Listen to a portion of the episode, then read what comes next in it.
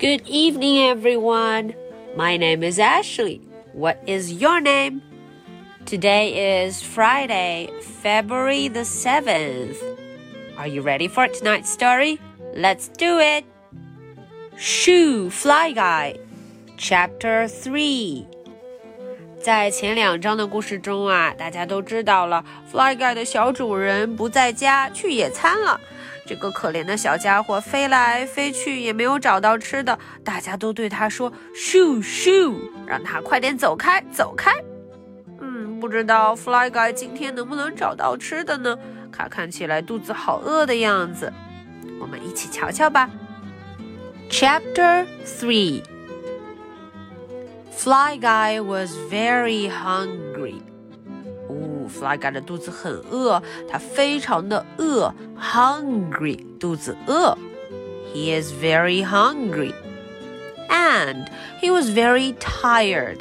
他很累，tired，非常的累，tired. He looked around. Fly Guy was very lost. Uh oh. 他左看右看前看后看，look around， 东张西望了一圈。Oh no！他发现自己迷路了。He flew on and on and on and on and on and on。他一直飞呀飞呀飞呀飞呀飞呀。He flew on and on and on and on and on until Fly Guy saw something。啊！突然，他飞着飞着飞着，看见什么东西了？到底是什么东西呢？Could it be？哎，会不会是他最爱的东西呢？哒哒哒哒哒！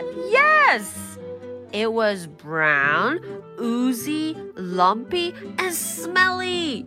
哦，它符合一切的要求：brown, oozy, lumpy and smelly。这不就是 Fly Guy 最爱吃的好东西吗？You found our picnic! cried Buzz. Ah, 啊，Buzz 大声的叫了起来：“你居然找到我们野餐的地方了！”And here is your favorite shoofly pie. 哦，这是你最爱吃的派，你都能找到它。This is your favorite，你的最爱 favorite。Fly guy was very happy. 瞧瞧，Fly Guy 有多高兴啊！他找到了 Buzz，还找到了自己最爱吃的 pie。It was a wonderful day. 今天实在是太美好了。Okay, so that is the end for tonight's story. Now, are you ready for my two questions? Question number one What did Fly Guy find in the end? Fly Guy 最后找到什么好吃的呢？Question number two What's your favorite food? 我们说了这么多 Fly Guy 爱吃的，那么小朋友们，你们最爱吃的又是什么呢？What's your favorite food? 如果让 Ashley 来说。my favorite food is noodle. 我最爱吃的是面条。My favorite is noodle. How about you? 你们呢？How about you?